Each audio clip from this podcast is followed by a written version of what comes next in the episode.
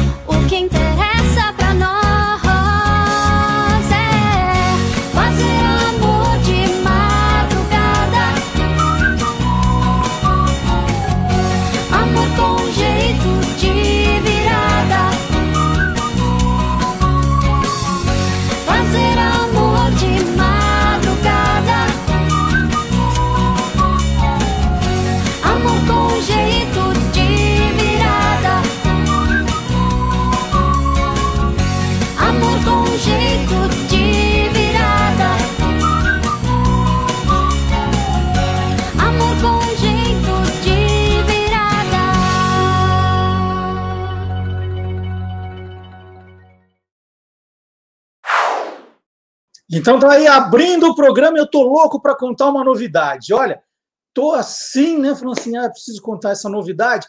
Por quê? Depois de alguns meses no ar, ouvindo sempre você, né, que é o nosso seguidor, o nosso ouvinte, hoje o nosso telespectador, a gente vai melhorando o programa.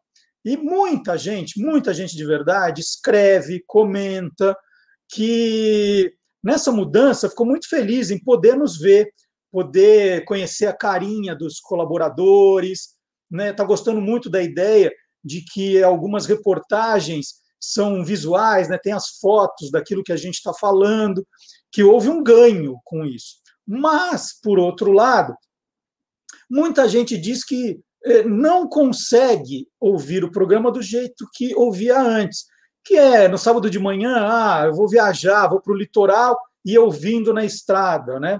Agora é mais difícil, porque ficar ligando no YouTube gasta todo o pacote de dados, é impossível. Então, deixa para ver depois, às vezes não tem tempo. é, muita gente fala assim: ah, é, sábado de manhã eu ia. É, aproveitava para ir em tal lugar e eu, eu começava ouvindo em casa e ouvindo no carro e não consigo mais. Então, para atender esse público, que é muito importante, nós fizemos uma mudança agora na estrutura do programa. O programa agora passa a ser gravado, né? O programa a ser gravado na véspera, e no sábado de manhã ele estará já disponível também nas plataformas é, de áudio, né? Ele já estará disponível no SoundCloud, no Spotify e no Deezer. O que isso significa? Que você pode, antes de sair para a viagem, antes de sair para ir fazer as compras, já baixar no seu celular e aí você não vai ter problema com o pacote de dados. E você vai ouvindo o programa como você fazia. Aí você põe lá no, no Bluetooth do, do rádio do carro e vai ouvindo. Porque antes né, nós esperávamos o programa acontecer, baixávamos na segunda-feira, e aí não era todo mundo que podia, né, porque a pessoa acostumou a ouvir no sábado de manhã. E essa é sempre foi a nossa premissa de que não é, o horário seria mantido das 10 ao meio-dia. Então você pode, das 10 ao meio-dia, acompanhar em vídeo, ou a hora que quiser, mas pode também agora ouvir o programa sábado, das 10 ao meio-dia. Então, essa é a novidade dessa semana. Então, é, começou a ver aqui, falou: nossa, agora eu tenho, tenho que buscar o meu, meu filho na casa da avó. Né? Aí é meia hora para ir, meia hora para voltar puxa, eu sempre ouvi o programa, vai poder. Baixe o programa no Deezer, no Spotify ou no SoundCloud, vá ouvindo também das 10 ao meio-dia, ou a hora que você quiser, mas das 10 ao meio-dia está garantido de novo. Então, se você for lá agora, no Deezer, no Spotify, no SoundCloud, o programa já está disponível. Tem que sair? Baixe o programa, coloque onde você está e continue ouvindo, tá? Então, essa é a grande novidade mais uma novidade para atender o seu desejo de ouvir o programa também no horário habitual. A gente, como eu disse, está procurando sempre melhorar, é, aperfeiçoar o, a, a, a relação sua com o programa. Tá bom? Eu vou continuar falando disso algumas semanas. Para quem perdeu aqui, vocês podem espalhar isso também. Combinado? É, e o convite, né? Sempre é, dê uma olhadinha no site do Guia dos Curiosos, sempre matérias novas. Por exemplo, essa semana, uma pergunta, né, foi é, é, aniversário, data de aniversário de nascimento do romancista francês Júlio Verne. E o que nós colocamos no site? Uma pergunta curiosa. Por que Júlio Verne batizou de Nautilus o submarino de 20 mil léguas submarinas? Tem uma história muito legal contada aí pela bióloga e ambientalista Raquel Azari. Então, mais uma novidade. Né? Então, toda semana tem artigos novos. Visite o site do Guia dos Curiosos para aquela pesquisa que você tem. Pura diversão também vale. É, e tem os vídeos no Instagram e no TikTok agora. Vou colocar um, por exemplo. Só para você ter uma ideia, são vídeos de menos de um minuto, com uma curiosidade muito bacana. Todo dia tem novidade. E, são, e só tem lá no TikTok e no Instagram. Né? Tem curiosidade que não acaba mais. Ó, olha essa sobre De Volta para o Futuro. A minha história favorita da trilogia De Volta para o Futuro não tem nada a ver com inovação tecnológica. E olha que eles acertaram muita coisa, hein? No De Volta para o Futuro 2, o DeLorean leva Marty McFly de 1985 para 2015. E ao chegar no futuro, Olhando lá um telão num estádio, ele vê que o Chicago Cubs foi campeão da liga de beisebol. Mas tudo não passava de uma piada, porque o time de Chicago não ganhava esse título desde 1908. Era um azarão total. Só que em 2015, o Chicago Cubs foi para a final da liga, mas perdeu a final. Mas em 2016, foi para a final de novo e aí conquistou o título, o que significa que De Volta para o Futuro acertou a previsão, só que com um ano de atraso. Então tá aí, esse é um vídeo do TikTok, do Instagram, todo dia vídeo novo também para você curtir. Então, repetindo, nós estamos, olha, nas principais redes sociais. Eu vou falar em todas, porque todo dia tem uma nova, né? Facebook, Twitter, Instagram e TikTok, Guia dos Curiosos. E em cada rede ali, coisa nova, tá? Coisa diferente para você curtir. E tem também a nossa newsletter. Você já assinou? É só entrar no site do Guia dos Curiosos, ali ó, no canto direito, logo no começo, tá, tem uma pergunta. Você é curioso? E você só precisa entrar com o seu e-mail. Só o seu e-mail que você quer receber na nossa newsletter. E a gente já dá uma, uma, umas dicas de quais serão as atrações do programa de sábado. Nós contamos quais foram os textos novos publicados no site. Né? É, todas as novidades dos canais Guias dos Curiosos você pode receber pela newsletter. É uma só por semana, né? não vamos ficar é, mandando nada para você comercial. E a hora que você quiser parar de receber, é só colocar lá, descadastrar e pronto, parou na hora. E, e, se você já, já assinou e por acaso ainda não recebeu, dê uma olhadinha na sua caixa de spam, porque às vezes fica preso ali, você tem que liberar para começar a, a receber é, toda sexta-feira. Combinado? E outra novidade, ó, daqui a pouco eu começo o programa, agora é só as novidades. Já está no ar o episódio número 2 do podcast Caçadores de Fake News, baseado no meu livro Esquadrão Curioso Caçadores de Fake News. Nesse segundo episódio, os quatro, né, os quatro garotos, a Isabela, o Pudim, o Léo e a Débora, eles resolvem formar um esquadrão curioso. Eles vão conversar com jornalistas, com formadores de opinião, para saber como é que se faz uma agência de checagem de fatos. Isso é importante, porque aí a gente aprende como é que faz para fazer igual, né? Como checar os fatos para não cair em fake news. Então tá a dica aí, já está no ar o segundo episódio. São cinco no total. Eles são publicados às quintas-feiras. São dez plataformas também de áudio. E aí é tudo grátis, tá, gente? A gente fica falando Spotify, Deezer, fala, ah, tem que ter conta, tem que pagar. Não, é tudo de graça para você curtir. Então, e tem o site também, cacadoresdefakenews.com.br. No site, se você é professor, para usar o, o podcast em sala de aula, você vai encontrar sugestões pedagógicas, glossário, um mapa dos episódios, dos personagens. Então, dá para usar isso também com os seus alunos. É, é muito legal. O cacadoresdefakenews.com.br. Recomende para um professor, recomende para um amigo seu professor. Você vai ver. O, o, os podcasts estão lindos, lindos, lindos. É, ouça também, são 25 minutos, já está um e o dois disponíveis. Quinta que vem vem o três. Bom, ah, tem também o nosso. Tanto recado, tem também o nosso e-mail, hein? Olá, curiosos, arroba guia dos curiosos.com.br. Outro canal de comunicação muito importante que vem crescendo cada vez mais.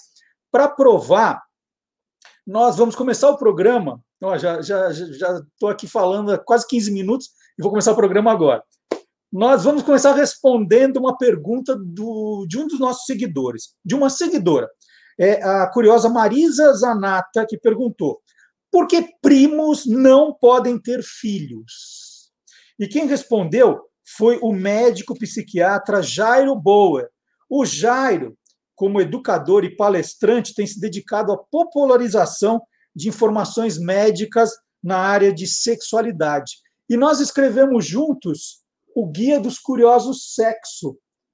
Está aqui, ó, eu e o Dr. Jairo. Esse, esse livro aqui é, tem, uma, tem umas histórias muito legais, né? porque é um, é um livro de 2003, né? foi lançado em 2003.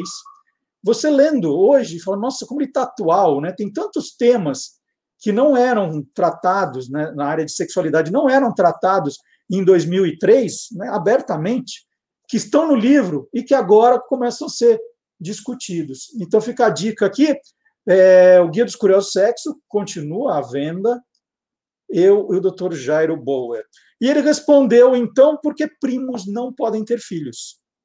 Pois é, né? A, a questão toda do casamento consanguíneo né, entre primos né, está aí num risco maior né, do fato de, se eles resolvem ter filhos, é, a probabilidade, a chance né, de um filho nascer com alguma questão genética aumenta. E explico por quê. Né? É, quando a gente é, se encontra no mundo afora, duas pessoas com histórias de vida, histórias familiares completamente diferentes, né, a chance da gente ter uma variabilidade genética é, é, maior. Então, os genes variam mais. Então, um eventual erro genético, uma eventual mutação, é, um gene recessivo que pode condicionar quando em dupla, né? É, pode condicionar alguma doença, né? Se a gente está em um universo de uma variabilidade genética maior, com pessoas que não são aparentadas, né, esse risco acaba sendo bem menor. Quando a gente é, acaba se casando com um primo, existe uma variabilidade genética menor e o risco de um eventual problema em um gene é, que se encontra com outro gene que tem o mesmo problema, é, já que vocês são primos em primeiro grau, né, é, o risco de é, essas mutações se encontrarem e produzirem, né, impactarem a saúde é, dos filhos é, é maior. Portanto, é, do ponto de vista genético, né, óbvio que existem restrições sociais, culturais, que eu nem estou entrando no, no, mérito nesse momento, né, mas a questão do casamento entre primos tem muito a ver, né, a proibição a restrição, é, é, tem muito a ver com essa questão do maior risco é, de problemas genéticos na prole, nos descendentes. É isso aí. E eu vou continuar falando de podcast educação com um especialista, o nosso especialista, o professor Marcelo Abud, criador do blog Peças Raras, que é uma referência da história do rádio, e que faz também um podcast de muito sucesso sobre educação e cidadania, não é de hoje, não. Já há 10 anos para o agora Instituto Claro. Bom dia, Abud, tudo bom? Bom dia, Xará, tudo muito bem? E falar de podcast é um prazer. É, cada vez que eu sou chamado, gosto muito do assunto, porque desde quando eu ouvi a primeira vez, li sobre, eu fiquei bastante interessado realmente. É um prazer. Bom, se eu perguntar para você se podcast funciona para educação, você vai dizer que é uma pergunta besta, né? Você já faz isso há tanto tempo. É, é um casamento perfeito, assim, usar uh, esse instrumento na sala de aula, Marcelo? É, e tem um porquê. Né? Quando a gente pensa em vídeo, a gente pensa que as pessoas vão se ater algum tempo diante da tela, tudo tal. E o áudio, como tem aquela característica de nos acompanhar a qualquer momento e em qualquer lugar, muitas pessoas optam pelo podcast justamente para buscar conhecimento.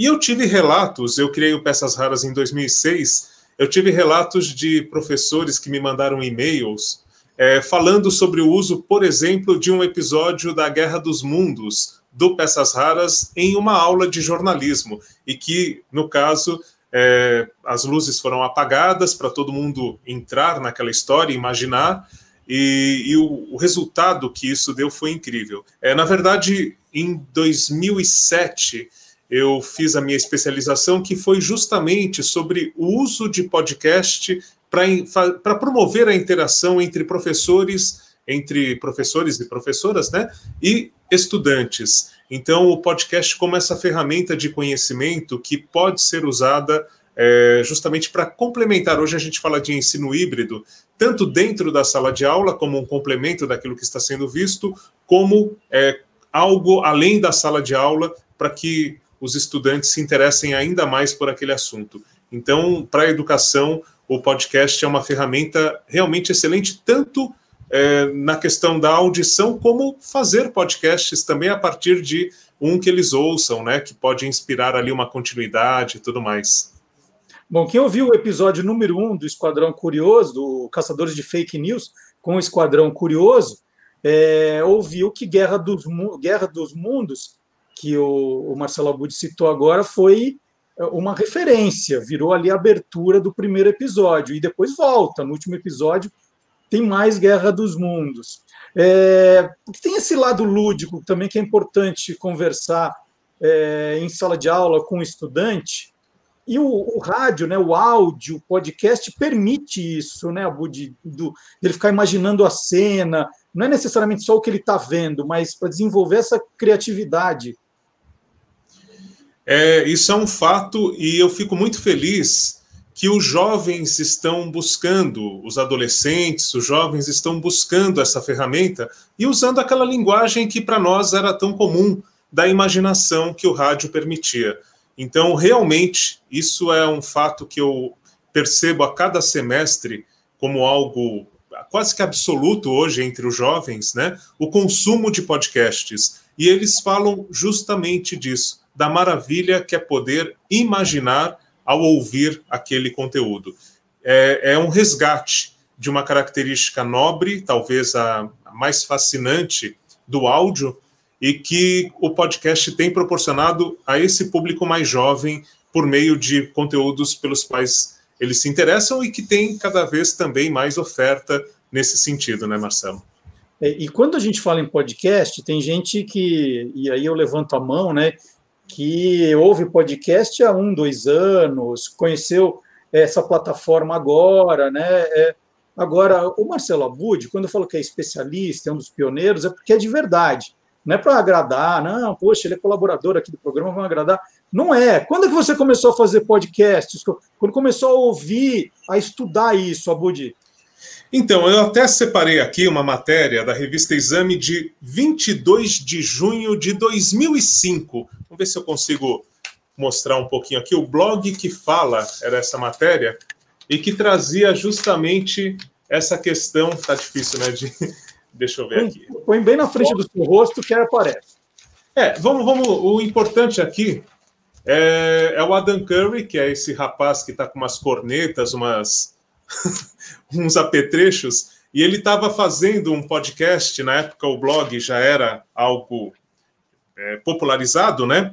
E o iPod da Apple estava se difundindo, e justamente essa matéria falava sobre o surgimento do podcast nos Estados Unidos. Logo depois, a revista Exame fez um guia, isso daqui é de 2005, Marcelo Duarte, falando justamente de como você poderia criar o seu podcast. Era muito difícil na época, não era tão simples. Tinha que ter um código RSS, RSS, né? É, eu um código XML e tudo. Eu chamei um amigo, o Reinaldo Bessa, para me ajudar a fazer os primeiros podcasts. Não era autopublicação como agora. E a gente é, desenvolveu então essa é, prática né, do podcast aqui no Brasil como um dos primeiros. Esse daqui, não sei se dá para ver, foi um piloto que eu fiz para os canais da Turner, né? A, na época era o Sony, o Warner, que era o Planeta Turner. E também esse daqui é de setembro de 2005. E logo depois eu, eu estreiei finalmente na, no mundo, no universo dos podcasts, com o Sonicast, que era para os concorrentes da Turner.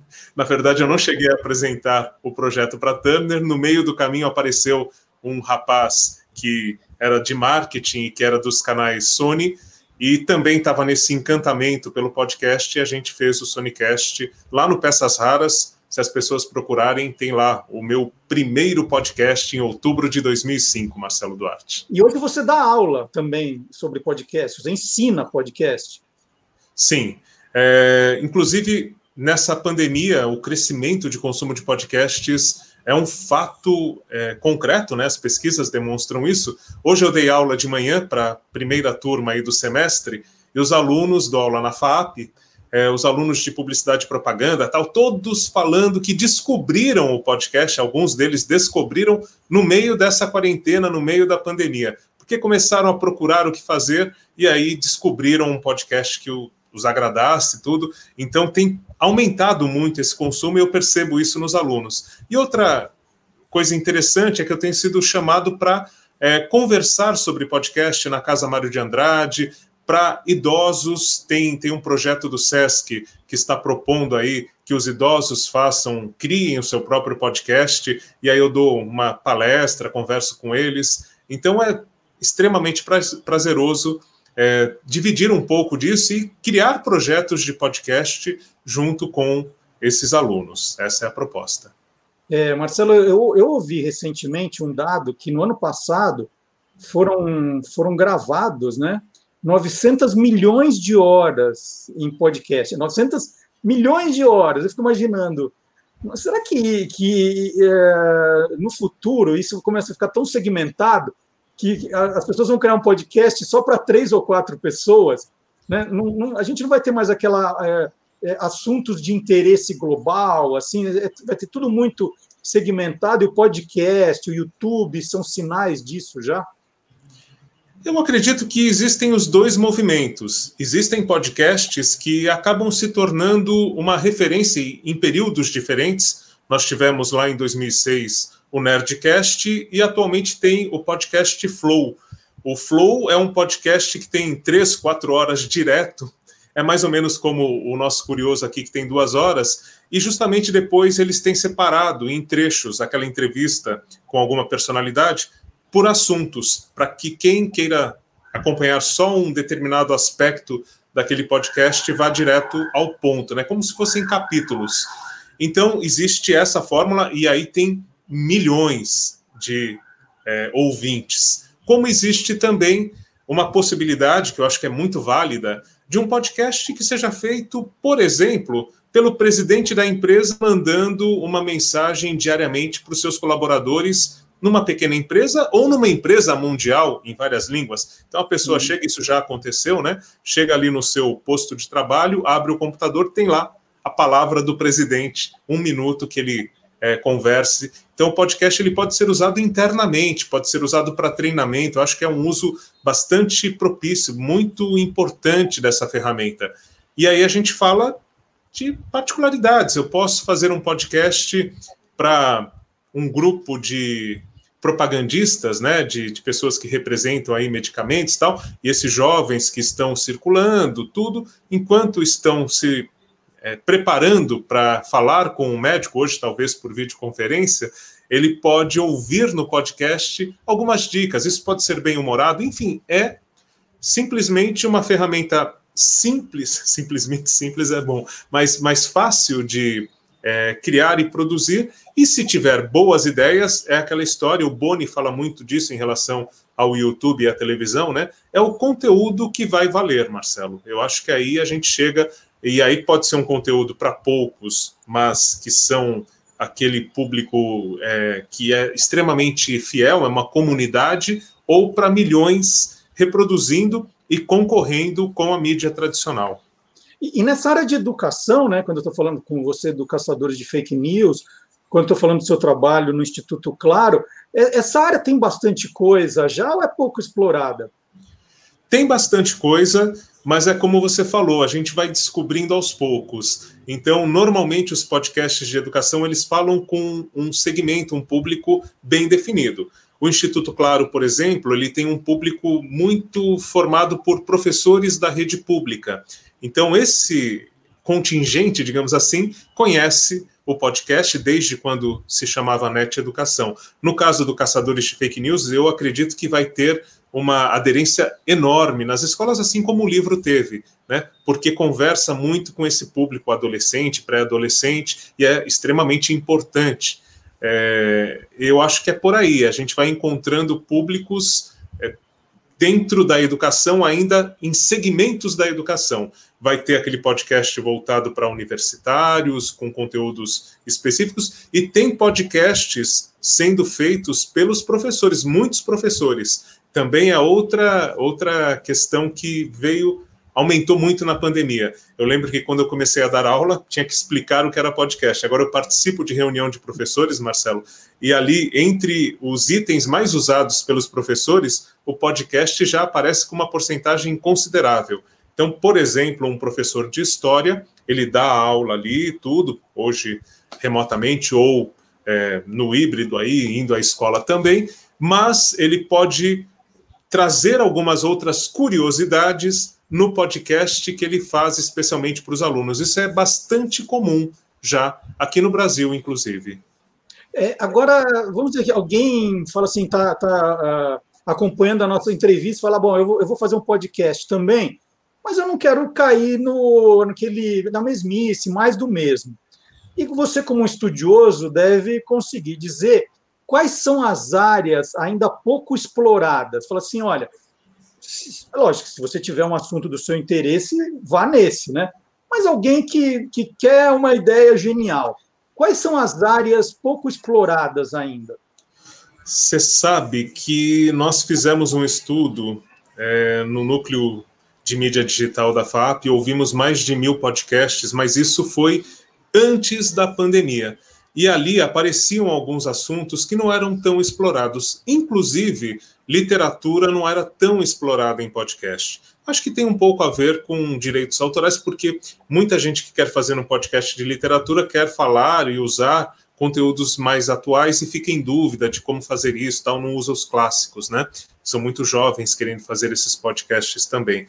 Mas eu acho, acredito que audiolivro ainda tem uma demanda é, grande. Esse projeto que você fez, existem possibilidades de transformar muitos livros em podcasts. E aí o pulo do gato, né, Marcelo Duarte? é, não simplesmente pegar e fazer a leitura do livro, que é legal também, se vai atender inclusive a um público que não tenha acesso a essa leitura, mas você pode ir além e adaptar para a linguagem radiofônica. O podcast ele surge justamente criado por um norte-americano que é o Adam Curry, que é um cara do rádio e da televisão, jovem, né? Ele era surfista também, então ele traz essa linguagem radiofônica para o formato do podcast.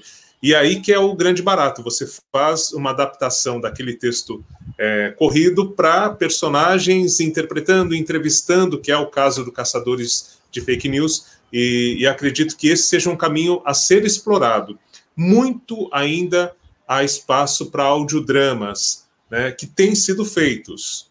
Né? Não é que não têm sido feitos, mas eu acredito que também é uma forma de você narrar uma história que tem uma, uma demanda muito grande do público.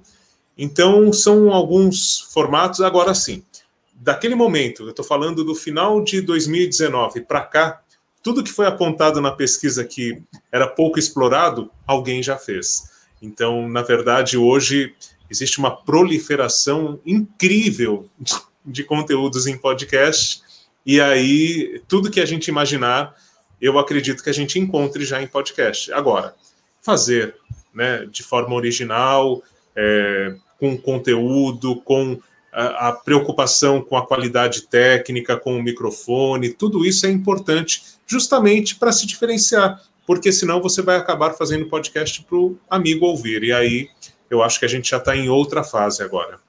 E, e, você não precisa de muito equipamento, né? Você está falando, tudo bem, os cuidados com a parte técnica, com conteúdo, mas não é uma coisa que exige um investimento fora do normal. Né? A publicação é muito fácil hoje em dia. É, tem essas vantagens, né? Sem dúvida. Inclusive, alguns programas de TV, a gente teve o Zorra, por exemplo, é, outros também, mas só para dar um exemplo de um que é de humor, que é de ficção, acabaram migrando para o para o podcast, né? A escolinha do professor Raimundo, que começou no rádio lá nos idos tempos com o Chico Anísio, nem era acho que o Chico Anísio que fazia no começo, é, também ganhou uma versão em podcast durante a pandemia. Então, num primeiro momento em que não dava para fazer nada em televisão, esses programas ganharam produtos em podcast com os personagens, com a, sonoplastia, a sonoplastia então, é, é, por aí. E tudo muito simples de fazer, né? É, o meio rádio agora passa a ser semanal dos nossos companheiros aí, o Caetano Cury, o Hugo Vecchiato e o Leandro Gouveia, né? Eles agora estão fazendo semanalmente e dá para você viajar, imaginar, é, fora isso, né? De brincar com a linguagem. Então, acredito que com muito pouco, um bom microfone, não precisa ser o melhor microfone do mundo, um ambiente silencioso. É, muitas vezes a própria biblioteca que tem sido usada para gravar os vídeos é adequada, né? Porque ali já é. tem um ambiente mais silencioso. E um fone de ouvido é adequado para você ter o retorno. Ou, se você não usar na hora que estiver gravando, na hora da edição, para você pegar ali os, os barulhinhos, né? Alguma coisa mais pontual. Fora que tutorial para fazer edição de áudio não falta na internet. E ferramentas que não custam nada. Aí que é o grande barato, literalmente. Bom, você falou né, desse, desse podcast, o Flow, que tem programa de três, quatro horas, citou o Olá Curioso, que a gente faz eh, duas horas de duração. Agora, na hora de fazer o podcast do Caçadores de Fake News, Eu pensei ali em fazer episódios de 20, 25 minutos, foi essa média. É, Para essa área de educação, não adianta fazer alguma coisa muito longa. Né? Tem, tem uma. Não sei se tem o tempo certo de um, de um podcast. É, o tempo certo é, é muito relativo, realmente. Depende também da periodicidade, eu acho. Se você vai fazer um podcast por mês, ele pode ser um pouco mais longo, imaginando que aquela, aquele público vai ter mais tempo para ouvir. Se ele é semanal, um pouco mais curto. Agora, uma tendência, até por termos muitos conteúdos, é que os podcasts, muitos deles, se tornem mais curtos. E pela minha experiência, eu comecei fazendo podcasts de 20 minutos no Net Educação. Depois nós passamos para 12 e agora estamos com 8 minutos. E isso foi o público que foi nos dizendo mesmo pesquisas demonstraram, e não é porque eles não querem ouvir mais tempo, é que eles não conseguem encaixar semanalmente, dentro de tudo que tem que fazer, mais tempo do que esses 8, 10 minutos. E agora, curiosamente, eu vi que o Spotify está com uma relação de podcasts sugeridos com tempo inferior a 15 minutos. Então, eles criaram uma sessão, olha, pensando já num público que talvez não seja o público é, que nasceu ouvindo podcast, o público jovem, tudo, mas esse público adulto que está chegando, tal, talvez para esse público é, eles estejam fazendo conteúdos um pouco mais é, dentro dessa lógica de que não é um costume ficar ali muito. Até esse público adulto vai ouvir mais rádio do que podcast ainda. Então, para fazer essa transição, conteúdos mais curtos. E temos, né, por exemplo, é, podcasts de um minuto, um minuto e pouco. O Cortella, é, na CBN, ele faz lá o. É, como é que é o nome do podcast do Cortella? Do Mário Sérgio Cortella? Academia CBN. É, tem um minuto, um minuto e um pouco mais de um minuto. Acho que deve ser um minuto mesmo. E tem uma audiência incrível, não só no Brasil, mas em termos de América Latina. Então, eu acho que o tempo é relativo, mas beirando entre 20 e 30 minutos semanalmente, está muito de bom tamanho. E aí, dependendo do público, você reduz ainda um pouco esse, esse tempo. Maravilha. Olha, então, então vou acabar a nossa entrevista aqui, que agora eu vou reduzir o Olá Curioso para oito minutos também.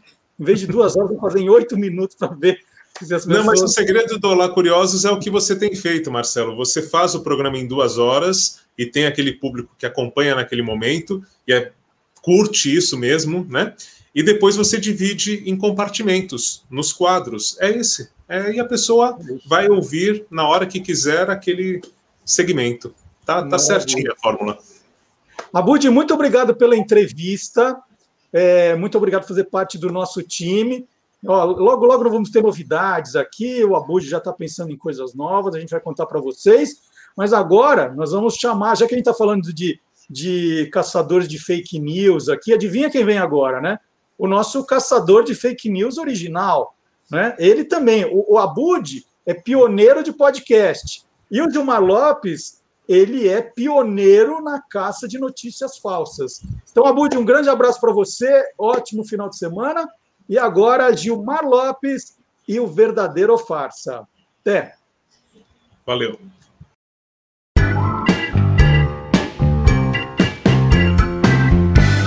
verdadeiro ou farsa? Esse vídeo é impressionante e surgiu há poucos dias nas redes sociais mostrando um caça atravessando os prédios do Congresso lá em Brasília. O mais curioso disso é que esse flagrante foi distribuído em dois vídeos feitos de dois ângulos diferentes. Um monte de gente entrou em contato querendo saber: será que isso é verdadeiro ou farsa?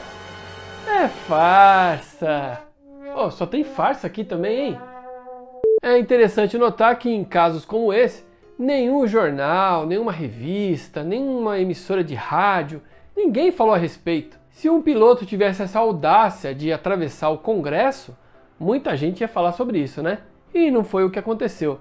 O outro detalhe é que caças são muito barulhentos, mas muito mesmo. Um caça Gripen, por exemplo, gera um barulho em torno de 112 decibéis, só para você ter uma ideia, um trovão tem cerca de 120 decibéis. A gente também pode comparar com um incidente que aconteceu em julho de 2012 lá em Brasília. quando um caça da Força Aérea Brasileira destruiu a fachada de vidro do Supremo Tribunal Federal, enquanto fazia um voo rasante na cerimônia da troca da bandeira na Praça dos Três Poderes. Só com o barulho do caça, todos os vidros ali da frente foram quebrados e ninguém ficou ferido, ainda bem. Bom, eu fiz algumas buscas e acabei descobrindo que esse vídeo é na verdade uma mistura de umas filmagens reais com computação gráfica. O autor desses vídeos é o perfil do Instagram Vértice Treinamentos, que já apareceu algumas vezes lá no eFarsas. No ano passado, essa mesma equipe fez um vídeo mostrando um Papai Noel pendurado no helicóptero. Então, amiguinhos curiosos, esse feito aí mostrando um caça atravessando os prédios do Congresso lá em Brasília é farsa. As imagens foram feitas com a ajuda de computação gráfica por um perfil lá do Instagram e os vídeos acabaram viralizando como se fossem verdadeiros. E aí, você quer saber se o que está rolando na internet é verdadeiro ou farsa? Então entra lá no www.e-farsas.com. E eu não canso de elogiar o programa Quem Te Viu, Quem TV, que nós apresentamos aqui nas noites de quinta-feira eu e o Magalhães Júnior. Né? Mas, mas o Magalhães Júnior tem um acervo espetacular, é um especialista em televisão, é, ele me surpreende a cada semana. E na quinta-feira, agora, nós tivemos um programa maravilhoso com a história do telecat e da luta livre na televisão. Eu nunca entendi direito qual era a diferença, mas aí o Magalhães me explicou, né? O, o telecat é, é, é, era coisa mais ensaiada, mais coreografada, e a luta livre é quando é para valer mesmo. E ele tem um acervo espetacular, trouxe fotos aí das principais figuras. Nós chegamos a ter, gente, no, ali na, na, na década que eu nasci, né? Na 1960, a segunda parte uh, da década de 60, cinco programas de telequete ao mesmo tempo na televisão, né, para provar o sucesso que era. E aí o, o programa está espetacular, mas eu separei um trecho do, do programa só para você ficar com vontade. Lembrando que todos os programas, e já foram mais de 20 aí que o Maga fez, estão no canal do nosso canal do YouTube. Você entrando no canal, vai ver aqui em cima playlists, né? Playlists, clica lá, ah, não, o Magalhães está bem na capa, não precisa clicar em playlists, não. Está bem na capa. Você vai ver o, pro, o, o programa da, o nosso, Olá Curiosos, e daqui a pouco está ali, o Quem Te Viu, Quem TV, na home. E aí tem todos os programas que o Maga fez. Então vale a pena. E quem começa não para mais, hein? Quem assiste o primeiro, quem gosta da memória da televisão, não para de ver o Quem Te Viu, Quem TV. Tem uma turma já fiel ali, toda quinta-feira, esperando das oito da noite para acompanhar essa conversa com Magalhães. Então, trechinho do programa da quinta-feira agora, Luta Livre e Telequete na televisão brasileira.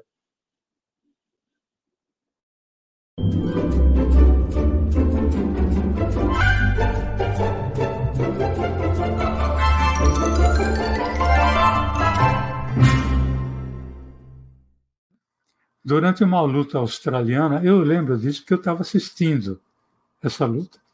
Era uma luta australiana entre a dupla Múmia Negra e o Belo, que de Belo era só o nome, esse português era, era terrível, contra o Moreto, que era um loiro, que usavam.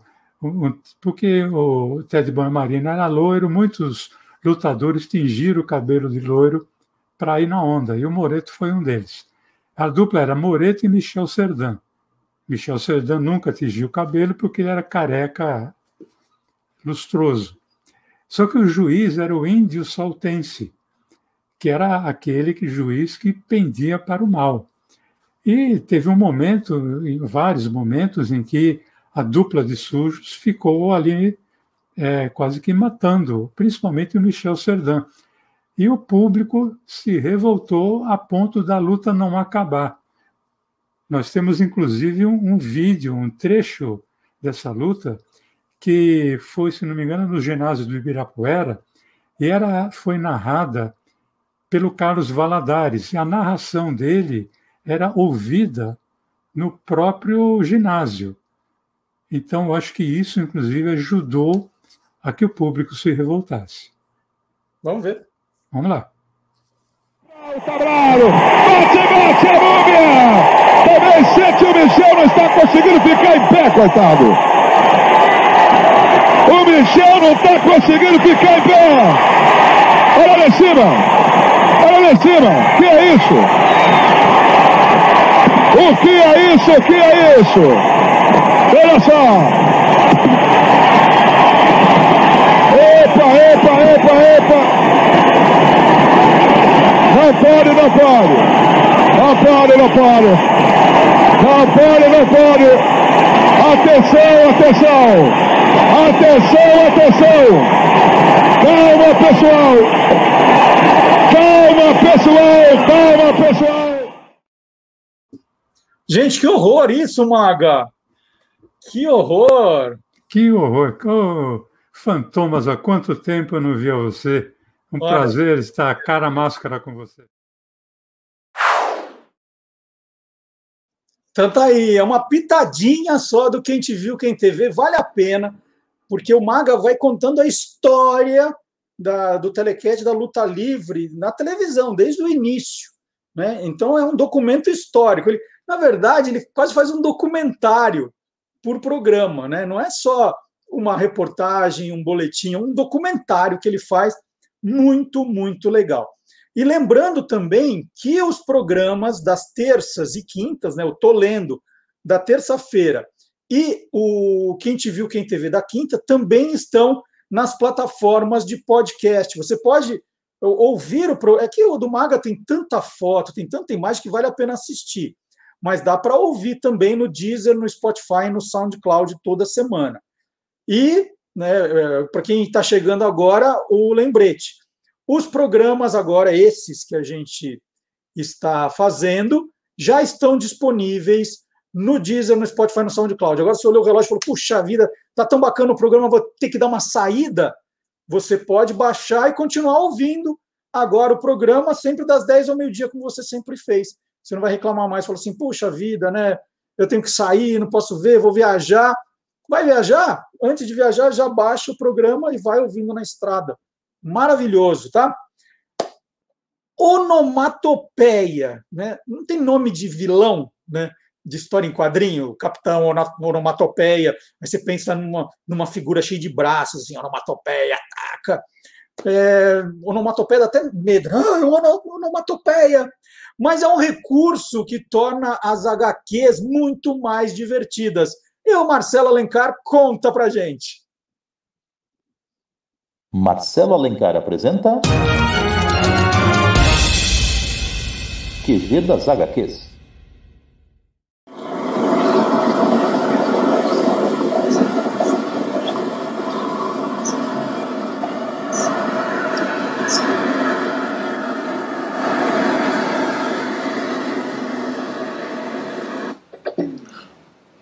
Olá, curiosos! Como eu ia dizendo, nossa conversa de hoje é sobre as onomatopeias, as palavras que representam efeitos sonoros e que têm muita importância nas histórias em quadrinhos. Beijo, espirro, tiros, tabefe, trovão, explosão, carro passando em poça d'água e até arroto. Nas HQs, as onomatopeias costumam aparecer flutuando junto ao cenário, como se fizessem parte da paisagem.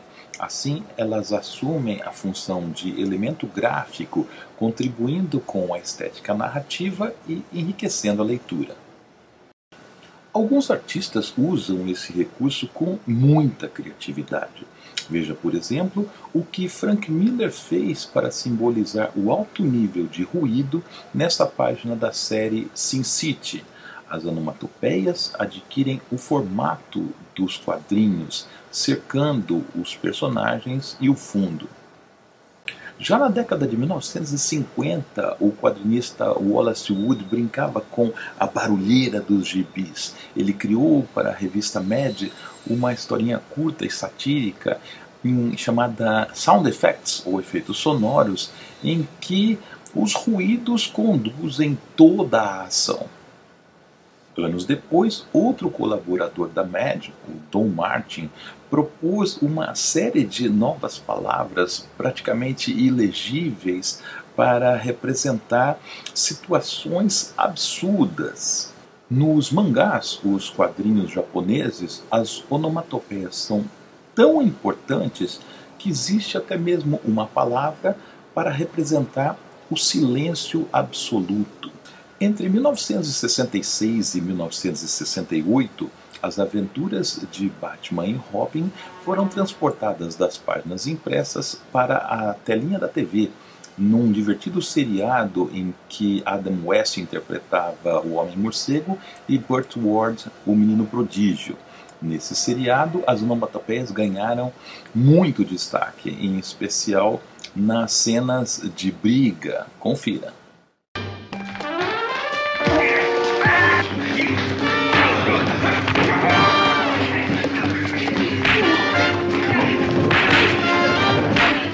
Para o semanário O Pasquim, Ziraldo criou este pôster dos pobres estrelado pelo Capitão América, em que o herói passa o dia inteiro combatendo para terminar com uma onomatopeia frustrante para sua companheira. Repare que a palavra usada no terceiro quadrinho, zap, coincide com as iniciais do artista, Ziraldo Alves Pinto. E para encerrar essa nossa conversa de hoje, eu quero mostrar duas revistas em quadrinhos bastante cultuadas que adotaram onomatopeias como títulos eu começo pela Zap Comics, criada nos anos 1960 por Robert Crumb e seus amigos underground. Todos eles faziam parte de um movimento de contracultura sediado na Califórnia. E Zap, no caso, simboliza uma espécie de choque de realidade. A gente vê aqui um fio elétrico funcionando como um cordão umbilical ligado ao personagem. E a ideia era exatamente chocar o público leitor falando de coisas que outros gibis não falavam. Eles tratavam sem nenhuma censura de sexo, drogas e rock and roll.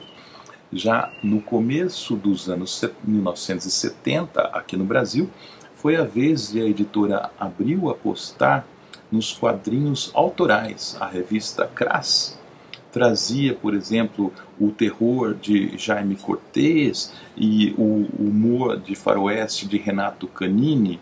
Crass é um barulho que simboliza quebra, quebra de paradigmas, quebra de padrões. Crass veio para quebrar tudo. E como dizia minha avó, durma-se com um barulho desses. Até a próxima. E quem faz dobradinha com o Marcelo Alencar é o nosso especialista no universo fantástico, Silvio Alexandre.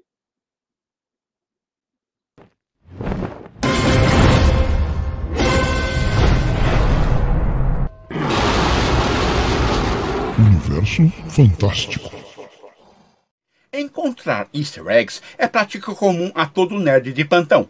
Easter eggs são pequenas surpresas, mensagens, piadas e referências escondidas por seus criadores em filmes, séries, livros e jogos. O primeiro Easter eggs foi feito por Ron Milner, co-inventor do videogame Atari 2600. Em seu jogo Starship One, de 1977, inspirado na série Star Trek, se o jogador combinasse certos comandos, ativaria a mensagem Right Wrong e seria recompensado com 10 vidas extras. Com a recém-estreia agora de Soul, a nova animação da Pixar, encontramos um dos maiores easter eggs da história das animações. A caminhonete de entrega da Pizza Planet. Sim, podemos vê-la estacionada no salão de todas as coisas, junto a diversos outros itens dos filmes da Pixar. Isso mesmo, a caminhonete aparece em todos os filmes da Pixar, exceto em Os Incríveis. São 22 filmes até agora. Ela apareceu no primeiro filme de Toy Story lá em 1995. Ninguém sabia que aquele seria o início de uma nova era. Em Vida de Inseto, a caminhonete está ao lado de um trailer. Em Toy Story 2, temos Buzz ao volante e Rex no serviço de navegação.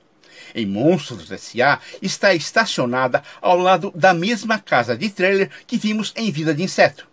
Em Procurando Nemo, podemos vê-la quando os peixes tentam fugir dentro de um saco plástico com água. Em Carros, ela vira personagem e vai assistir à Copa Pistão. Às vezes é bem difícil de achar, como em Ratatouille, onde ela aparece lá no fundo da cena.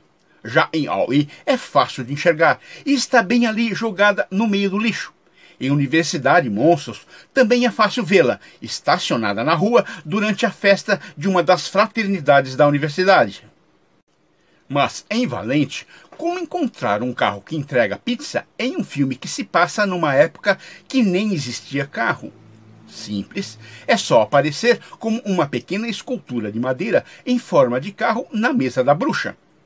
Agora, criatividade mesmo foi colocar a caminhonete duas vezes em um mundo pré-automóvel e pré-pizza, como em O Bom Dinossauro. É preciso muito esforço para encontrá-la na estrutura de pedra. E também ter olhos de ninja para achá-la como um pequeno asteroide no meio de vários outros asteroides. Enfim, por isso, da próxima vez que você for assistir algum filme de animação da Pixar, Preste atenção e fique atento. Você, com certeza, vai achar a caminhonete de entrega da Pizza Planet. Ao infinito e além. Informou Silvio Alexandre para o Universo Fantástico do Olá, Curiosos. Muito bom, hein? Muito bom. Eu nunca tinha reparado nessa curiosidade. Muito legal, Silvio. E se alguém ainda tem dúvida, é hora de provar que o mundo inteiro é curioso.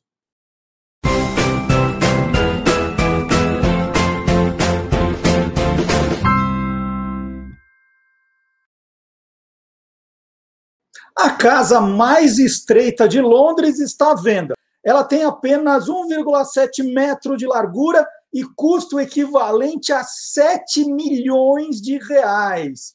Calma que eu explico. A casa de cinco andares era no passado um depósito de chapéus.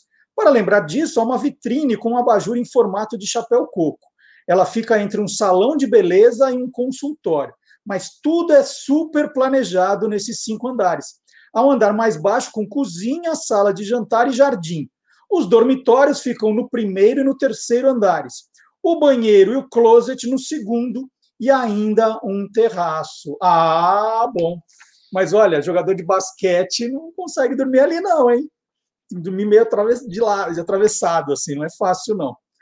É, bom, o seriado japonês de ficção científica Spectreman foi exibido originalmente pela Fuji Television de 2 de janeiro de 1971 a 25 de março de 1972. Foram 63 episódios mais o piloto. A trama girava em torno da luta do androide Spectreman contra o terrível vilão, não é onomatopeia, é Dr. Gory, um cientista que tinha um auxiliar chamado Caras. Os dois eram homens símios, né, homens macacos. A série estreou no Brasil só em 1981. E nós vamos ouvir agora o tema de abertura de Spectreman com a banda Beck e os Tiozão. Playback.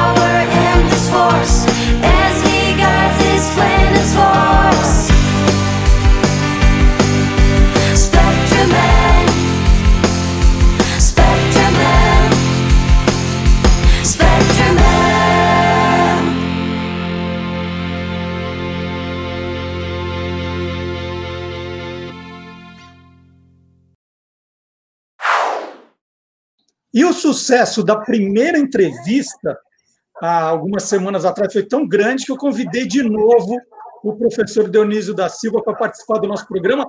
E hoje não vamos falar palavrão, né, professor? Bom dia.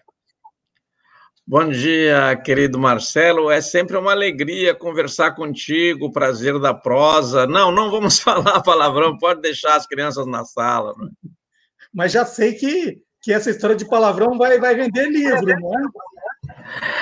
É, eu estou escrevendo de onde vêm os palavrões para a língua portuguesa, não é? Porque nós dizemos poucos palavrões, Marcelo, e o nosso arsenal de palavrões é pequenino, não é? Comparado com os alemães, que têm cerca de 9 mil palavrões, os franceses têm 6 mil. Nós temos uma pobreza, cerca de 3 mil palavrões, é muito pouco, não é? Claro, mas só vale palavrão que está no dicionário, aqueles palavrões que não estão no dicionário não conta. É, eu vou recolher todos, né, Marcelo? Eu gosto muito da, da vida na rua, a palavra que o povo cria, porque o povo brasileiro ele tem uma habilidade verbal impressionante. Ele só vai mal no Enem porque precisa escrever. Porque se a redação do Enem fosse contar uma pequena história, fazer uma prosa sobre qualquer assunto, todo mundo ia tirar 10. O brasileiro é um grande contador de causos, de história, disserta sobre coisas complexas, não é? É muito interessante. Sabe, Marcelo, eu morei uns 22 anos em São Carlos, no interior de São Paulo, porque era professor na Universidade Federal lá. Então, eu ia assistir é, o, a corrida de Fórmula 1 no bar Dona Júlia, que, que era uma esquina ali é, só para ouvir os comentários das pessoas. E eu notava assim, por exemplo, vou contar um rapidinho para ver a riqueza vocabular, não é que não se limita à língua portuguesa. O brasileiro ouve e repete como um papagaio fiel, não é? É eu um dia tinha uma pessoa estava de é, muito mal trajada, assim, mal vestida mesmo. Não era maltrapilho, mas mal vestida. É, faltavam-lhe uns quatro dentes na parte de cima, na frente, o tradicional banguela, não é? E, de repente, eu ouvi o seguinte: ele falou. Ah, não, esse aí não vai ganhar, não, professor. Já teve dois pit stop, não vai dar com dois pit stop na parte de Lagoa, nem começou a corrida.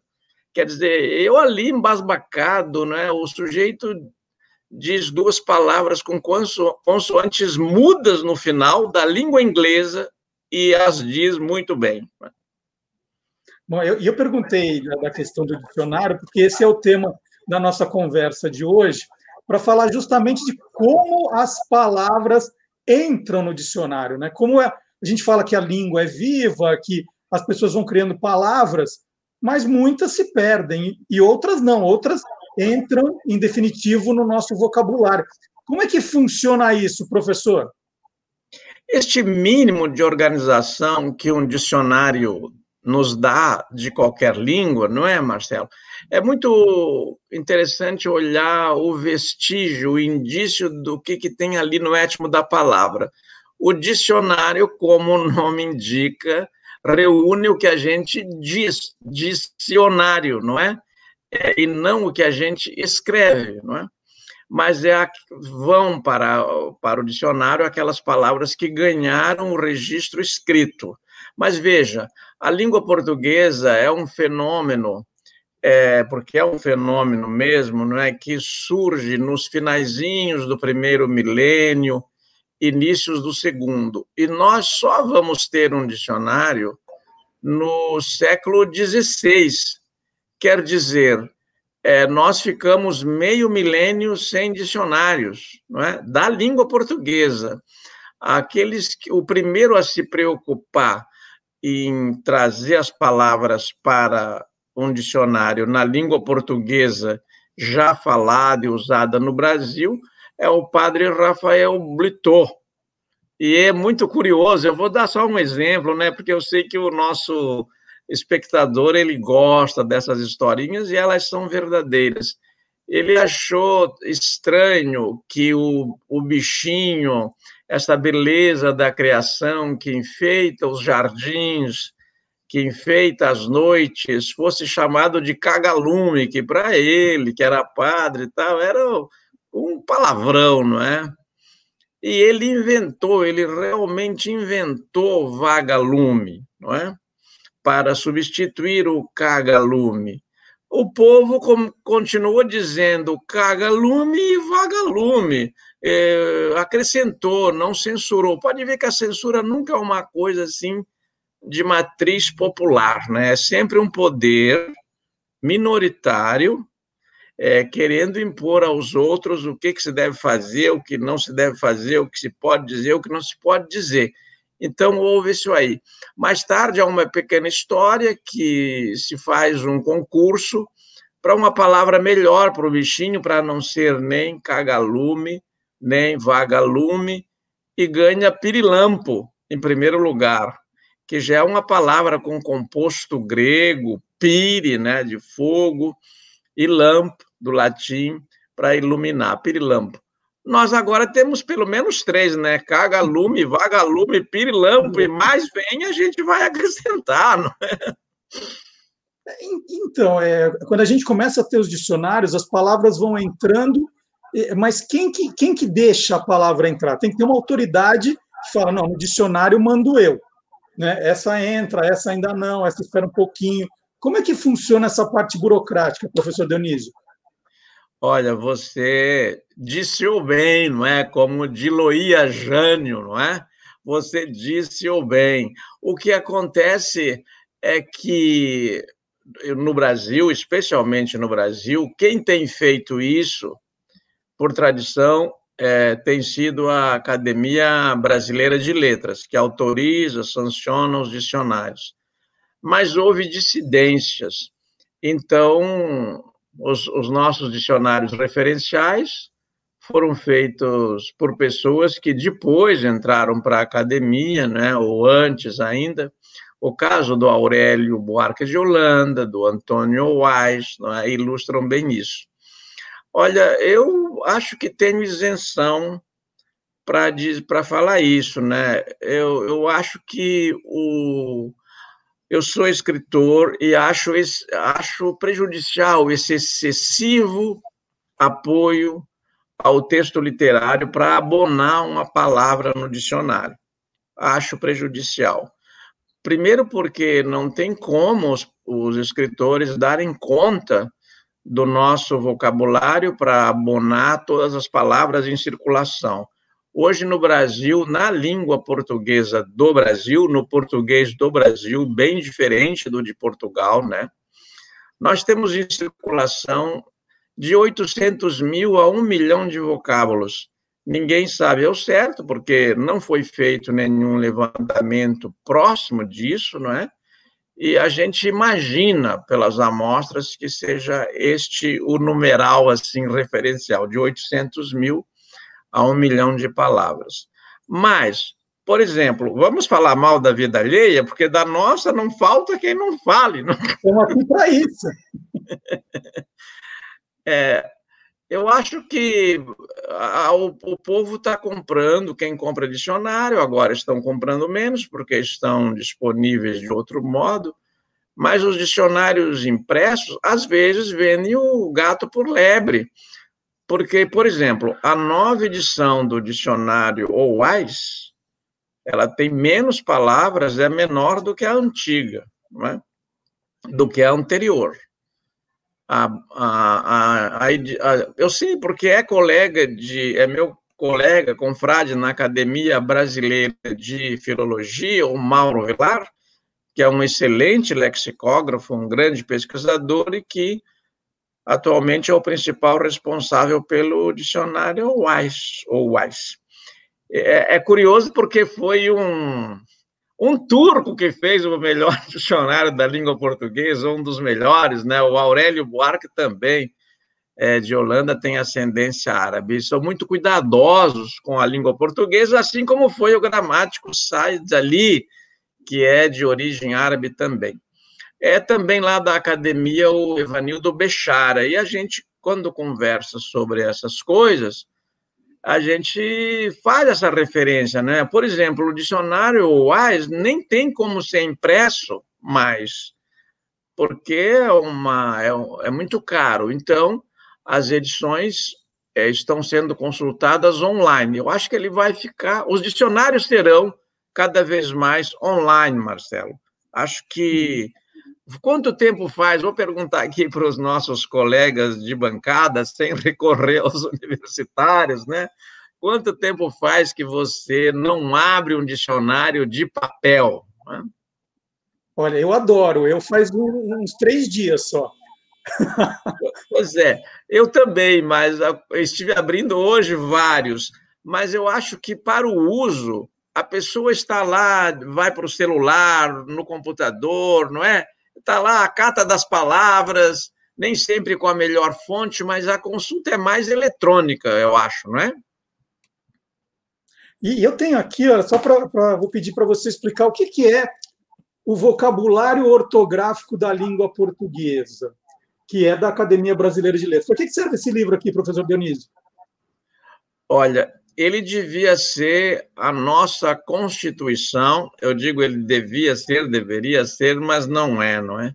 Porque, para começar, esse aí que eu acho que você tem a quinta edição em mãos, não é? Isso. A quinta edição da, da, da, de uma editora aí de São Paulo que fez com a Academia Brasileira de Letras. Ele não dá o significado de nada, né? Ele só Não, diz só o a seguinte: grafia. só a grafia. Ele só diz o seguinte: se você procurar aí berinjela, ele vai te dar com J ou com G. Provavelmente ele vai te dar as duas, porque existe as duas. Pois é, dá uma olhada aí. Porque o Wise grafa com G e o, e o Aurélio grafa com J. O fato é, a língua portuguesa acolheu as duas formas. Então, as duas formas estão corretas. Se alguém. Por que, que estão corretas? Daí vem uma coisa que eu acho que é altamente questionável. A Academia Brasileira de Letras Aqui só dá com J, berinjela. só dá com ber- berinjela com J. Então, Ó. nesta edição, porque tem outra, né? Nesta edição, ele só dá com J, berinjela com J. Mas nós sabemos que o Wise, por exemplo, dá com G. Eu estou citando de cabeça. Daí o que acontece? É, no eletrônico, ele, ele dá berinjela com J. Então, é a forma, a grafia que a Academia Brasileira de Letras autoriza. Temos que seguir alguma coisa. Então, eu respeito o VOP, mas eu acho que ele tem que ser mais rápido e ser alterado mais frequentemente. Esfirra com H não pode usar, então. Aqui está dizendo que é com dois R's. Pois é, esfirra com H. Não, Marcelo, se você for para o cardápio, daí a coisa fica impressionante, não é? Porque a grafia, as grafias que eles. Pois é, as grafias que eles inventam para os pratos valem um capítulo à parte, não é? Mas esfirra, tá bom, né? Do, do esfirra dizer esfirra com dois R's. Então, mas eu queria completar, Marcelo, me permite, é o seguinte: este, esse apego excessivo à, à abonação feita por escritores, apesar de eu ser escritor e conhecendo eh, os meus colegas, os contemporâneos, portanto, que estão escrevendo, conhecendo muito dos que já escreveram, porque sou professor justamente de letras, pesquiso nesta área, eu acho que não dá para seguir. Você tem que. é, a- não é abandonar a etimologia, mas conciliar a, a etimologia, como a palavra foi construída, não é? Como ela chegou a esta forma, com, com os usos que dela se faz. É, quem, quem é o proprietário da língua portuguesa hoje no Brasil? O povo brasileiro. Inclusive, o nome língua portuguesa já é um pouco assim. A língua portuguesa é, mas a língua inglesa do Canadá, do inglês, do, é, da, Inglaterra, do Reino Unido, das, de todas as nações que o têm como língua predominante, não digo oficial, porque os Estados Unidos, por exemplo, não têm língua oficial, não é? Isso é uma coisa nossa, da Península Ibérica, que gostamos de disciplinar tudo. Então, a língua portuguesa é, do Brasil, a, a língua oficial do Brasil é português, certo? E as outras 180 que nós estamos falando, o que, que elas são? Não é? Tem municípios que têm duas ou três línguas oficiais, não é? O Paraguai, por exemplo, tem duas, né? E é bem pequenino. É, a- o exemplo de esfirra mostra que é uma tentativa de sempre aportuguesar ao máximo uma palavra estrangeira. Hoje em dia, isso acontece menos. Bullying, por exemplo, é, eu nem sei se já está no dicionário ou não, mas ela vai ser grafada como ela vem de fora, né, professor? É, eles já estão acolhendo. No Brasil, sim. No Brasil, nós, nós acolhemos rapidamente esses chamados estrangeirismos, grafamos como eles estão escritos na língua de origem, quando se trata de línguas neolatinas, não é? Ou cujos sons dá para reproduzir assim. Mas, por exemplo, Marcelo, vamos supor que daqui a pouco explodam palavras do árabe, do hebraico no mundo. Como é que nós vamos grafar? Temos que usar critérios para tratar essa visita. Nós recebemos essa visita, não é invasor, então é uma é um visitante, é bem-vindo, mas ele não pode mandar na nossa casa, não é? Então nós vamos dizer onde é que ele fica, quais são os limites. Ele não pode ir no quarto onde estamos dormindo ou fazendo amor. Ele tem que ficar onde ele foi recebido é, na nossa sala de visitas, não é? É, não é mesmo? Aham. Agora, uma palavra que entra no dicionário, ela nunca mais sai, ou quando ela, ela entra em desuso, fala, ah, tira essa aí, está ocupando muito espaço.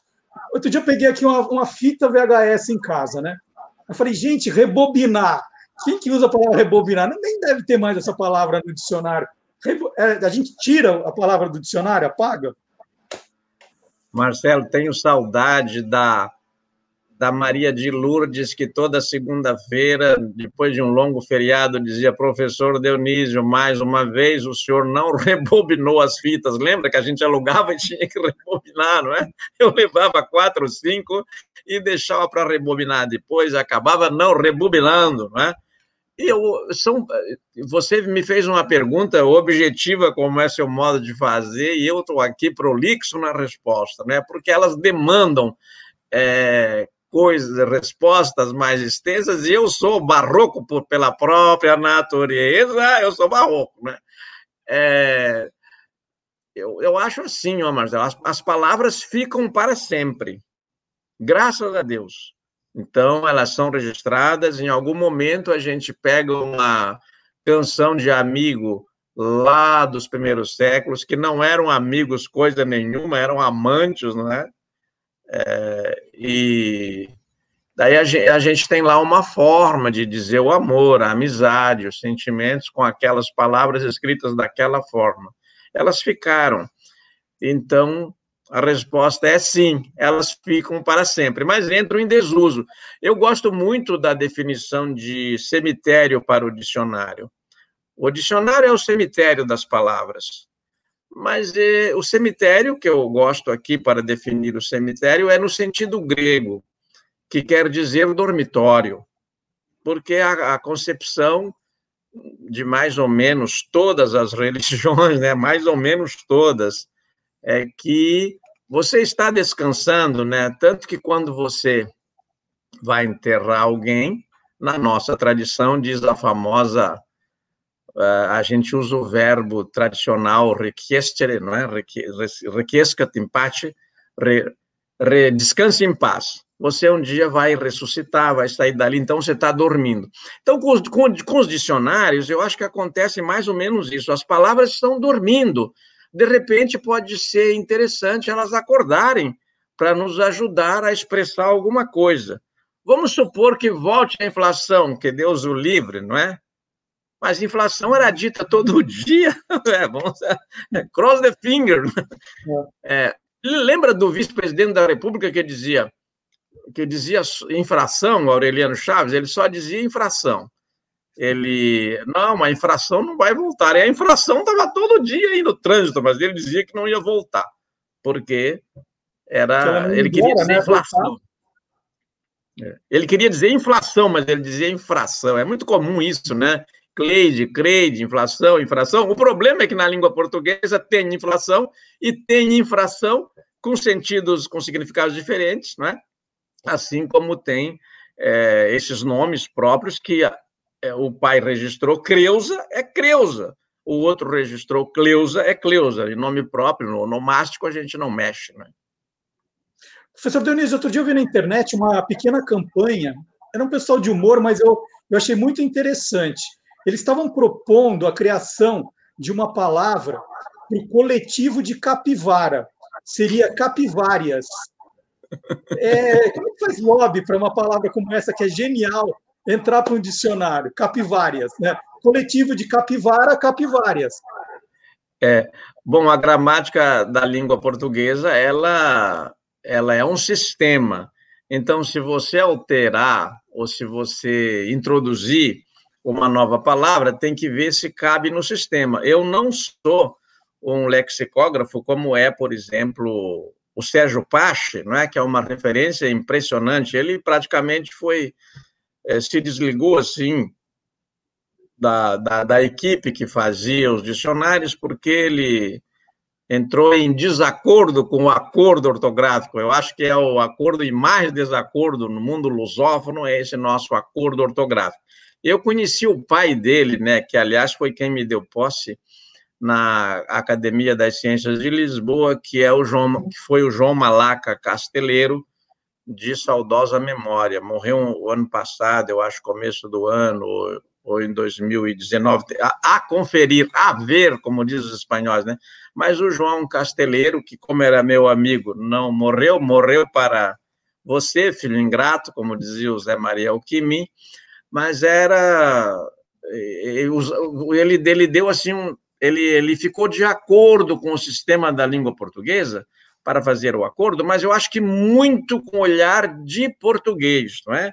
Portugal tem 10 milhões de habitantes, eles nos deram uma herança maravilhosa, que é a língua portuguesa. Talvez o melhor que passaram para nós tenha sido isso, a língua portuguesa. Mas nós somos 210 milhões de falantes. Como é que nós vamos seguir aquilo, né? Então, uhum. o, o, coletivo de capivara, se for o bicho, capivária, fica engraçado, correto não fica, não é? é porque coletivo não é isso. Mas eu acho curioso que capivara ficou a ficha do bandido.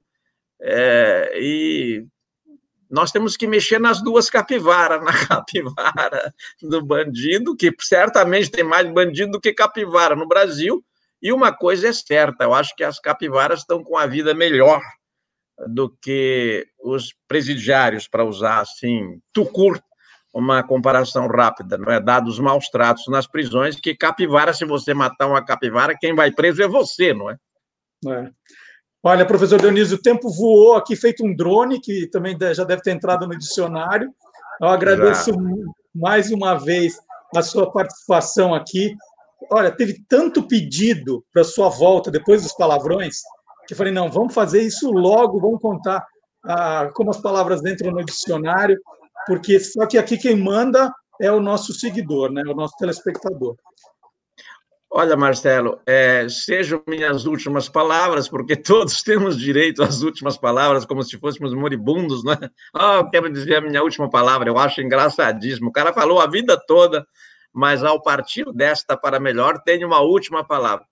É, já usei também muito o seu tempo, eu tenho o prazer da prosa, mas gosto também de ouvir, naturalmente. Eu quero reiterar, não é, o apreço que eu tenho por seu trabalho, pela equipe é, que faz este, este programa e pelos telespectadores. Uma coisa boa, para me despedir de vez, deixando um abraço para todo mundo, é muito obrigado que é uma expressão tão bonita no português, ela nos vincula aqueles a quem agradecemos, né? Muito obrigado, eu fico obrigado para vocês em alguma coisa e até de repente. Muito obrigado, professor Dionísio. Já que a gente falou tanto de capivara aqui no final do, do da entrevista, vou chamar agora o Guilherme Domenichelli para soltar os bichos. Eu sei que ele não vai falar de capivara porque ele já falou, vai ser outro bicho. Então, um abraço, professor. Muito obrigado. Um abraço, obrigado.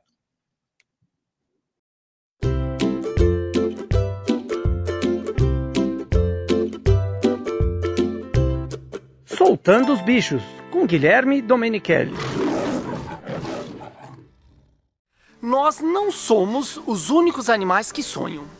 Na verdade, cientistas acreditam que a maioria dos animais vertebrados, que são os que têm ossos, pode sonhar. E alguns que vivem bem próximos de nós, como os cães, sonham de uma maneira bem parecida com a nossa. Os cães e outros animais passam por vários ciclos de sono. Existem períodos de vigília, seguidos por sono com movimento rápido dos olhos e o sono sem movimento rápido dos olhos. O sono com o movimento rápido dos olhos é o período responsável pelos sonhos mais memoráveis e vívidos. E acredita-se que faz parte de como o corpo processa a memória. Cientistas utilizaram equipamentos especiais e rastrearam esses ciclos nos cães. O que as pesquisas mostraram é que os cães sonham com coisas caninas, ou seja, o padrão dos sonhos dos cachorros parece ser muito semelhante ao padrão do sonho dos humanos. Depende muito de pessoa para pessoa a frequência dos sonhos e com que sonha. E com os cachorros isso também acontece. Cães pequenos têm sonhos mais frequentes do que cães grandes, mas os sonhos dos cães pequenos têm duração mais curta. Por outro lado, os cães grandes sonham menos, mas são sonhos mais longos. E eles sonham com coisas corriqueiras, como passeios, carinhos de seus donos, brincadeiras e outras atividades do dia a dia. E sabia que eles podem ter pesadelos? Um proprietário relatou que suspeitava que seu cachorro tivesse recentemente tido um pesadelo com a hora do banho. Este cachorro não gostava de água e, quando acabava de tomar banho, sempre corria para o dono e se escondia entre suas pernas. Ele não tinha esse comportamento em nenhum outro momento. Um dia, o dono observou seu cachorro sonhando. Quando o cachorro acordou, fugiu e se escondeu entre suas pernas, levando o dono a concluir que o cachorro acabara de ter um sonho assustador, um pesadelo com um banho. Mas não importa o que eles sonham, o importante é que sonham, sentem medos e também alegrias, o que torna nossos grandes amigos muito parecidos com nós.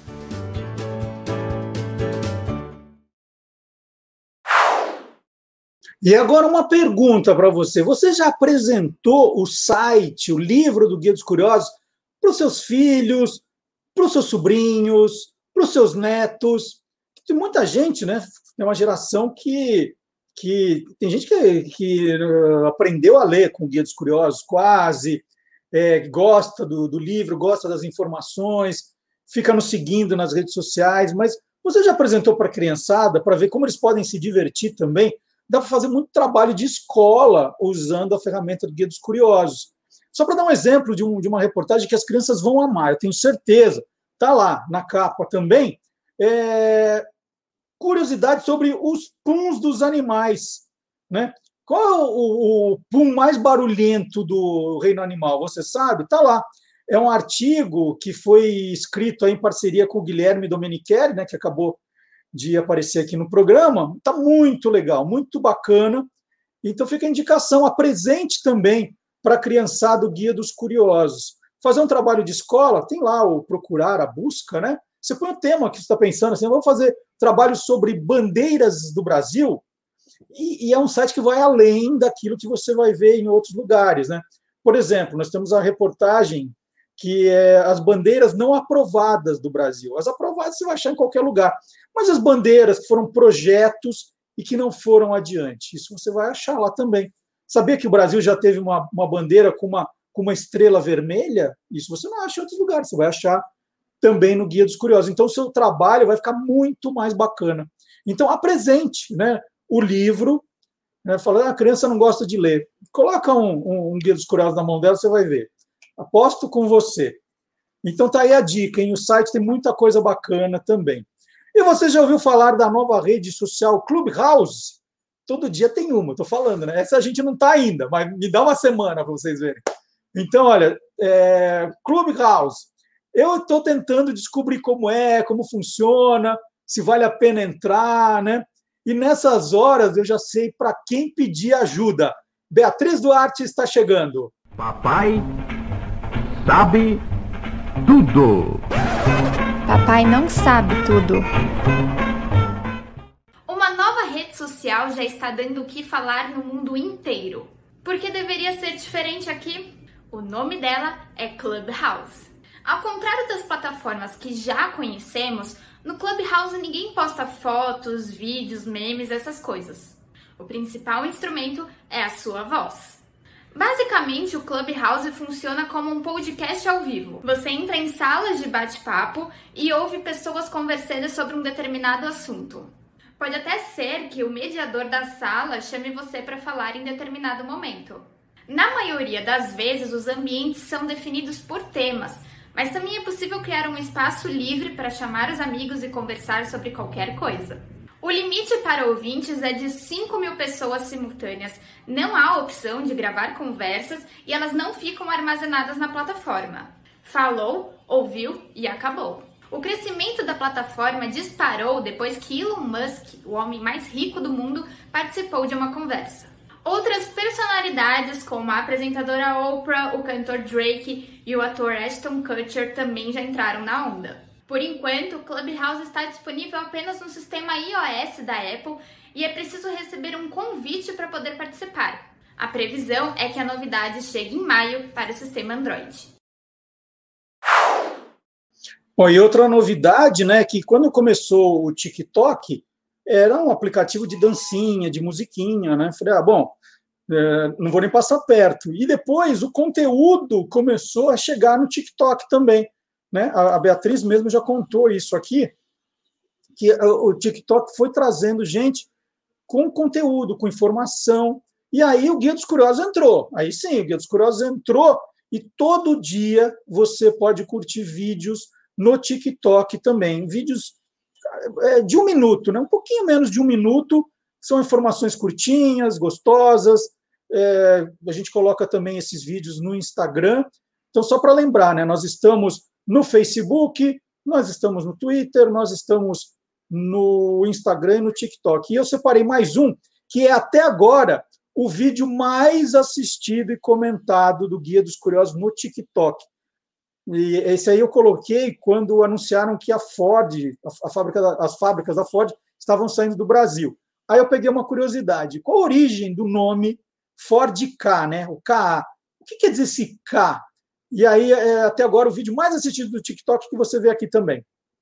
Vem cá, agora que a Ford está indo embora do Brasil, você já se perguntou da onde vem o nome daquele carro Ford K?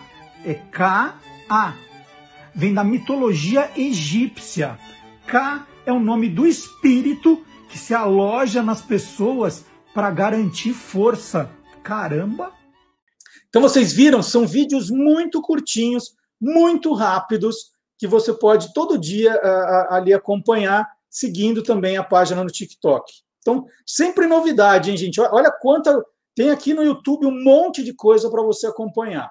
Então, tem o Tô Lendo às terças-feiras, quem te viu, quem TV, nas quintas-feiras, ou lá Curiosos aos sábados, depois os vídeos individuais, e tem todo esse conteúdo: Instagram, TikTok, Facebook. Olha, não é por falta de curiosidade que você não vai ser uma pessoa feliz, hein? Carnaval, pelo visto, não vai ter. E é bom que não tenha mesmo, né? Os, eu tenho medo daqueles destemidos, né? Que ah, resolvem fazer o carnaval por conta própria. Mas aqui tem um jingle bem carnavalesco com o professor Fábio Dias, autor do livro Jingle é a alma do negócio. Vamos ver.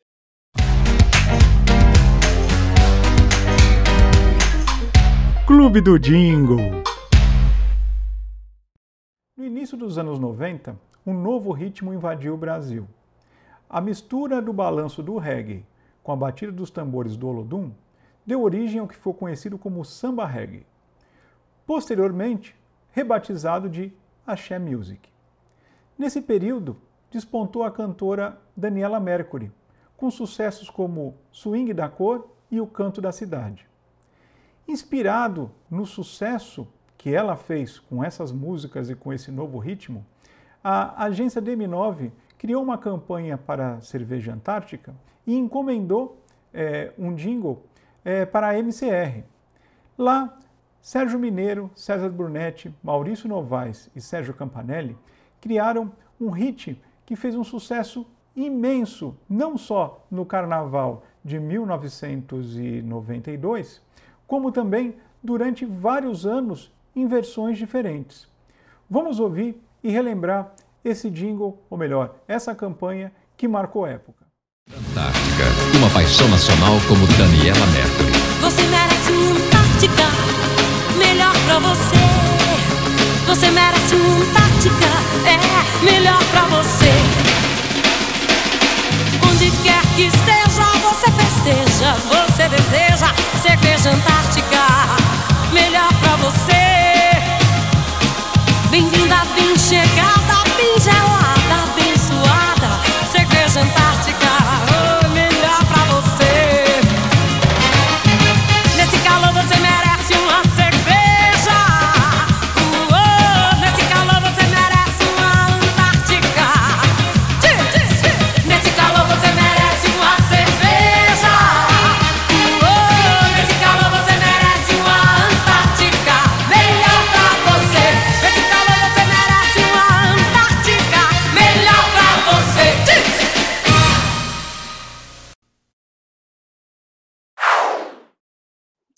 pouco de história agora com o professor Vard Marx e um triste capítulo da história do Brasil.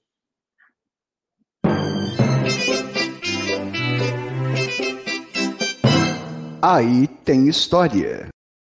Olá, curiosos. Vou falar de uma instituição estatal criada na primeira metade do século XX e com as melhores intenções anunciadas. Só anunciadas. As pessoas eram internadas à força sem muito critério. Para lá eram enviados os indesejados da sociedade, loucos, homossexuais, militantes políticos, que chegavam entulhados em trens de carga. Está reconhecendo? Não, não é Auschwitz. E aí tem história. Entre os tais indesejados também podemos listar mães solteiras, alcoólatras, moradores de rua, pessoas até que tinham perdido os documentos, estavam sem documentos na rua, pegas e levadas para lá. É, a princípio seria somente um hospital colônia para tratamento de doentes mentais, é, um hospício, criado em 1903 na cidade de Barbacena, em Minas Gerais, que deveria acolher os, como eram chamados, alienados, que é, tinham um tratamento precário nos porões da Santa Casa. E eles foram mandados para lá. A colônia foi, foi inaugurada com 200 leitos e foi inchando ao longo do tempo até que em 1961 chegou a 5 mil internos. Um depósito de gente, dos quais mais de 70% não eram doentes mentais.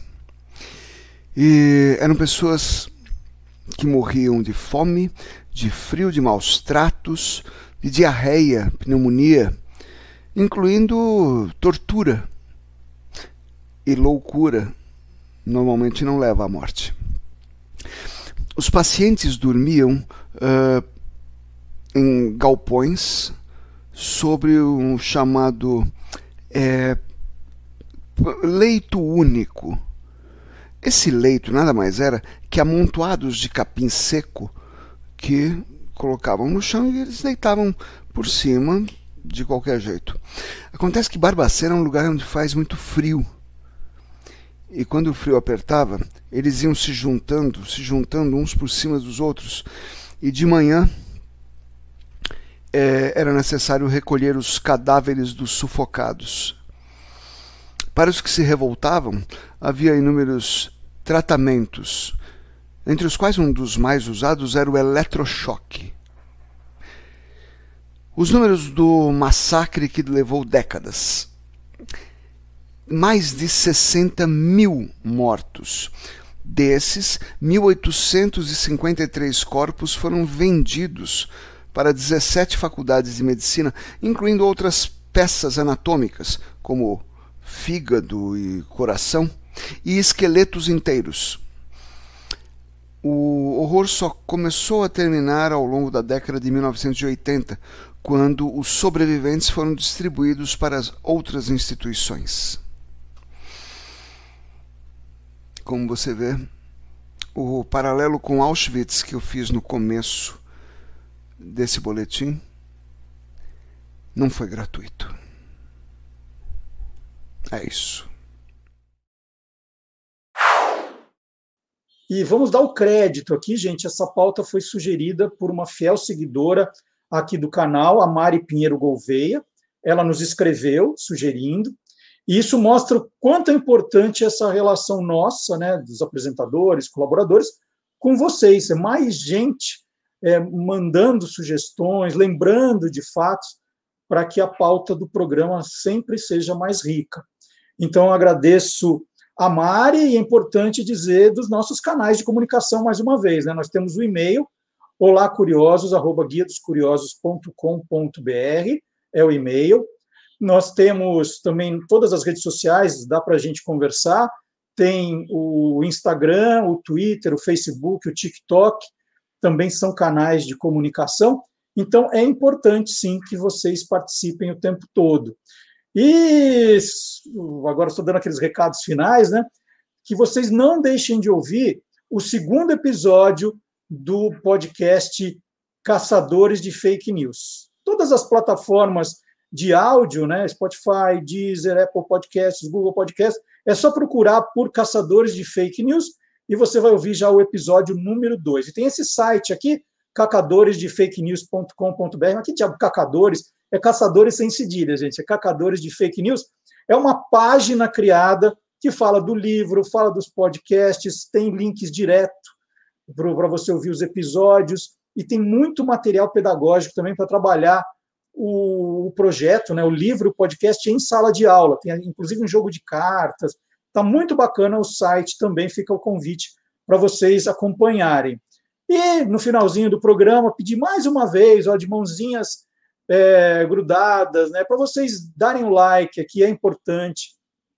Eu acho que vocês acabam entrando no clima do chat, da conversa, de rever os amigos ao sábado, né? Virou um grande grupo aqui. E vocês esquecem, às vezes, de dar o like, deixar um comentário, estão compartilhando a página, falando do site para os amigos. Senão o canal a gente não vai para lugar nenhum e daqui a pouco acaba. Né? né as pessoas não, não, não, não estão interagindo, porque é, é, a interação é muito importante. Então é bacana vocês participarem do chat ali ativamente, mas também deixar um comentário, deixar um like e espalhar a notícia. Quanta gente dizia, olha, eu fulano de tal me, me apresentou para o programa, agora nunca mais deixei de ouvir. É isso. Tem muita gente, acreditem, tem muita gente que acha que o programa acabou de vez em quando entra alguém, e olha, toda semana eu respondo pelo menos duas ou três mensagens assim: puxa, que pena que o programa acabou. Eu falo, não acabou, não acabou, está aqui. Nós estamos no YouTube, é o mesmo programa. E agora com a vantagem, né? Então, novidade: programa agora passa a ser gravado para que todos possam ouvir também o programa nos podcasts no sábado. Aí, aí podem ouvir das 10 ao meio-dia tranquilo vai viajar, vai sair para ir no supermercado, para ir no sacolão, coloca lá e vai ouvindo no, no rádio do seu carro. E aí não tem que gastar, ah, não vou gastar dados do meu celular. Então, tranquilo, né? Pode assistir um pouquinho, fala assim, agora estou tomando café, vou estar tá vendo lá o Marcelo. Pá, pá, pá, agora está na hora de sair, está na hora de sair que eu combinei. Mas aí o programa já está baixado, você vai onde você estava, onde você estava e ouve o final do programa. Né? Tranquilo, tranquilo. Viajando, então, fica uma delícia. A viagem passa muito mais depressa. Então, tá aí, essa é a novidade de hoje. E nós vamos encerrar o nosso programa com música. A gente começou com música encerra com música. Ah, e como a gente quer que essa nossa história, essa nossa relação de você com o programa nunca termine, essa, esse é o desejo. A gente fica sendo chato aqui de pedir coisa, olha, compartilhe, curta, né? a gente fala assim, puxa vida, a gente tem, tem tanta gente acompanhando, né? e não é só no YouTube, no Facebook também, e, na, e na, nas plataformas, é muito legal, porque é um, é um, grupo bem bacana já, um grupo bastante grande. Mas a gente precisa aí do, do seu comentário, do, do seu like, né? Então, contamos com você. Então vamos lá, vamos terminar de música. Como a, a nossa relação não, nós não queremos que ela termine nunca, a música de hoje é The Never Ending Story, tema do filme A História Sem Fim, de 1984, composta pelo músico italiano Giorgio Moroder e cantada pelo inglês Lima. Nós vamos ouvir com a banda Beck e o Tiozão no encerramento do Olá Curioso de hoje. E a gente termina sempre um pouquinho antes, agora dando uns, alguns minutinhos, para que você possa também, depois do Olá Curioso, aproveitar que você está no, no, no nosso canal, ou, ou no, no Facebook, ou no YouTube, você aproveite esses minutinhos para conhecer os outros programas, para você ter tempo de visitar o que a gente tem feito. Isso é importante. Então, você fala assim: ah, tem 10 minutinhos que eu vou fazer agora. Vai lá dar uma olhadinha no YouTube, as playlists, como é dividido o programa, quais são os outros programas do canal, né? o que, que você perdeu, o que, que pode ser compartilhado. Aproveite esse tempinho para fazer isso, tá bom? Então, até a semana que vem com mais um Olá Curiosos. Tchau!